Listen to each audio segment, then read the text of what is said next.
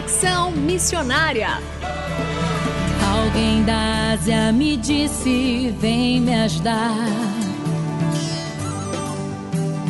Posso ouvir a África pedir por socorro.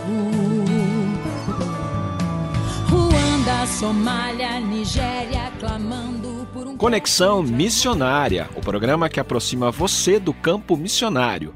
Nosso propósito é informar de que maneira você pode se envolver com a obra missionária, compartilhar motivos para a intercessão e também apresentar oportunidades para que você possa ir a um campo missionário.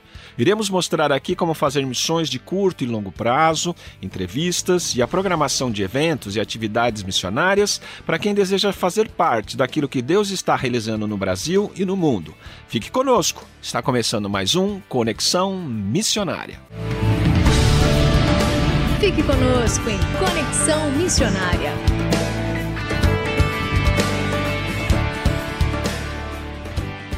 O Conexão Missionária vai ao ar todas as terças-feiras, às 17 horas e 5 minutos, com reprises às quintas, às 11 horas e 15 minutos e às 19 horas e 30 minutos. Você também pode fazer o download do podcast deste programa e de demais programas acessando o site transmundial.com.br.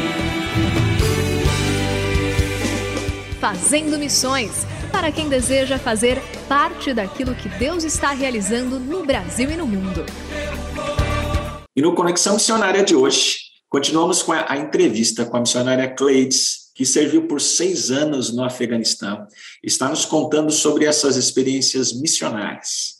Missionária Cleides, obrigado mais uma vez por estar conosco aqui no Conexão Missionária. É um prazer estar aqui novamente, pastor. Missionária Cleides, como é servir a Deus num país como o Afeganistão, com todas as suas implicações religiosas, culturais, as questões de relevo e tudo mais? O que é, como é servir a Deus num país como esse? Eu creio que é, é né, o servir a Deus, ele é, é lógico que a, o nosso o nosso ambiente ele vai ele vai nos afetar muito. E ele vai é, nos amadurecer ele vai nos desafiar ele vai nos fazer orar mais ele, ele vai buscar em algum caminho para ir né? Então o, o ambiente ele, ele tem essa, esse poder de influência na sua vida. Um, um ambiente, né, um contexto como o Afeganistão, ele, ele, é, um, ele é um contexto que, que, que é muito interessante para nós, missionários. Né?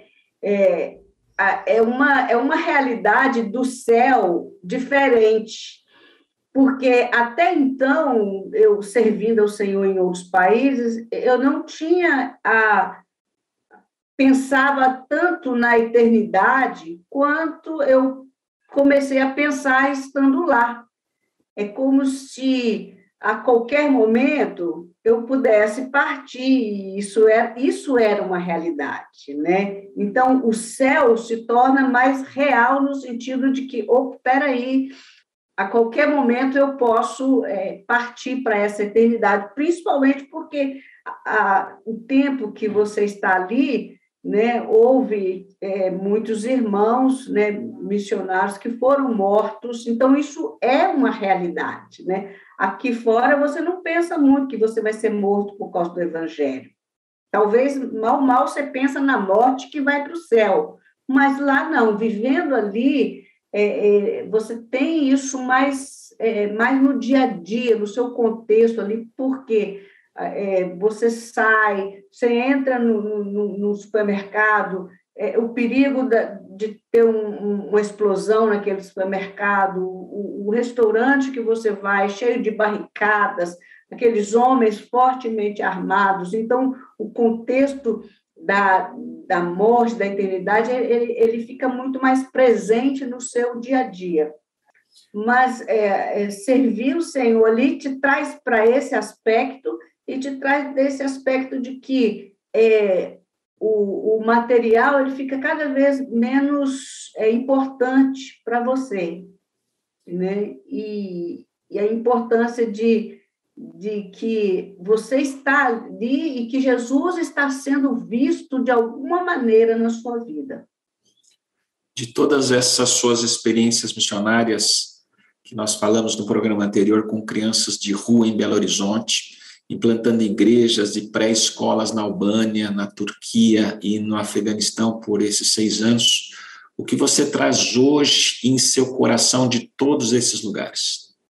Eu creio que cada um desses lugares eles tiveram é, impactos diferentes na minha vida, né? E eu, se Deus falasse para mim, para a Albânia, seria o país do meu coração, vamos dizer assim, que eu iria voltar amanhã correndo para lá, né? E se Deus falasse, volta para o Afeganistão, é, eu também iria voltar com mais maturidade, com uma, uma consciência talvez mais clara, mas eu também é, voltaria. É, em termos de, de, contextos, é lógico que a, o Afeganistão ele, ele te traz mais para um estado de morte do eu. Então, é, é, uma, é uma experiência muito forte que eu tive, que o Senhor falou para mim. Antes de você ir para o Afeganistão, você tem que morrer para o seu eu. Porque é impossível estar ali naquele contexto e ainda né, desejando perseguir os seus sonhos, os seus planos, porque é, é, é um lugar onde você não consegue andar muito dentro de agenda, porque cada dia uma explosão aqui, algo acontece ali, você tem que mudar os planos, então parece que a coisa não anda muito. Então, essa, essa morte do eu, ela, ela ficou muito, muito forte na minha vida. E atualmente você está dirigindo um projeto de cuidado de pastores e famílias. Conte-nos sobre o que é esse projeto e como os nossos ouvintes podem conhecer mais e apoiar esse trabalho. Então, quando eu retornei para, é, para o Brasil, eu, eu sabia que eu precisava de fazer alguma coisa que me prendesse aqui, senão eu ia voltar.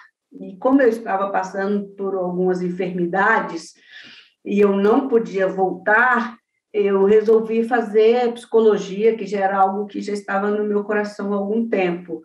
E fazer a psicologia, para mim, foi fazer com um objetivo. Eu comecei, a, depois de muitos anos fora do Brasil, comecei a entender como que estava a realidade dos nossos pastores, das famílias deles e aquilo começou a pesar demais no meu coração, entender que se nós não cuidarmos é, dos nossos líderes, dos nossos pastores, a igreja sofre demais. Então, eu, eu montei esse projeto para trabalhar com pastores, é um projeto onde os pastores têm acesso à terapia, assim como também as suas famílias, esposas e filhos. Então, é, e tem sido um, um, grande desafio também, embora num contexto diferente, mas é um desafio e, e, e ao mesmo tempo assim muito é, compensador, né?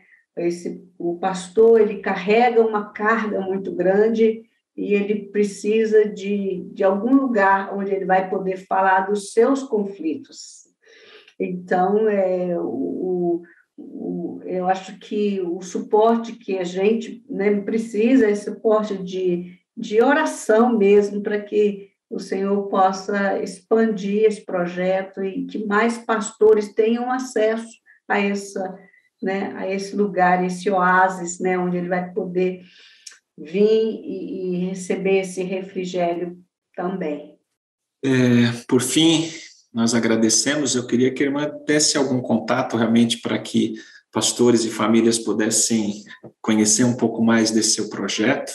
Agradecemos muito a sua participação no programa Conexão Missionária e eu peço que deixe uma mensagem final a todos os que nos ouvem. Aham.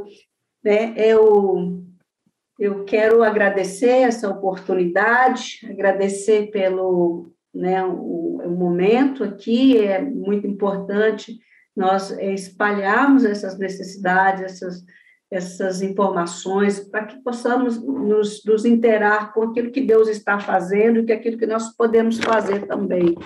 Né? E a minha mensagem para você que está ouvindo aqui é não deixe a sua oportunidade de se envolver passar. Né? É, entenda o momento e entenda o seu chamado para esse momento. Muito bem, Deus abençoe a sua caminhada, seu projeto e Deus continue usando muito a sua vida. Deus a abençoe grandemente, irmã. Amém, pastor. Muito obrigado pela oportunidade.